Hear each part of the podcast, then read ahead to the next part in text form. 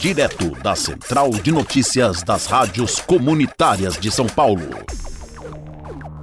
Através do canal 156, seja por telefone ou direto no site, a população consegue solicitar demandas para o seu bairro e comunidade. Em Sapopemba não é diferente. Na quinta-feira, dia 6 de janeiro, a subprefeitura de Sapopemba fez mais um grill de zeladoria no bairro, com o objetivo de atender as demandas que são solicitadas. A equipe de poda e remoção realizou manutenções na rua Veríssimo Freitas, José Joaquim, Isabel Godin e Rua Guaraqueçaba. Já a equipe de galerias passou pela rua Jacques Quesbrel e a de roçada esteve na Praça Lauro José Macerano e também na Praça Botafogo. A equipe de hidrojato realizou limpeza na rua Ipiauí, Luoicaí, Lupicana e Ipecaguaçu.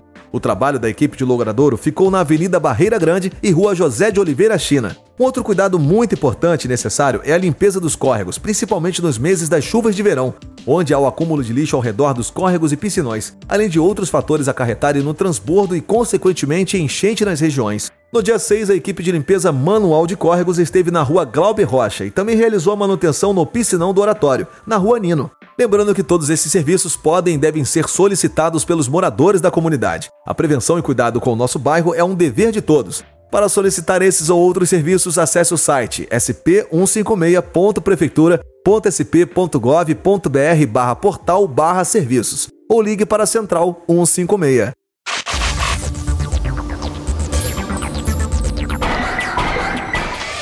Direto da Central de Notícias das Rádios Comunitárias de São Paulo. Este projeto foi realizado com o apoio da quinta edição do Programa Municipal de Fomento ao Serviço de Radiodifusão Comunitária para a cidade de São Paulo. Secretaria Municipal de Cultura.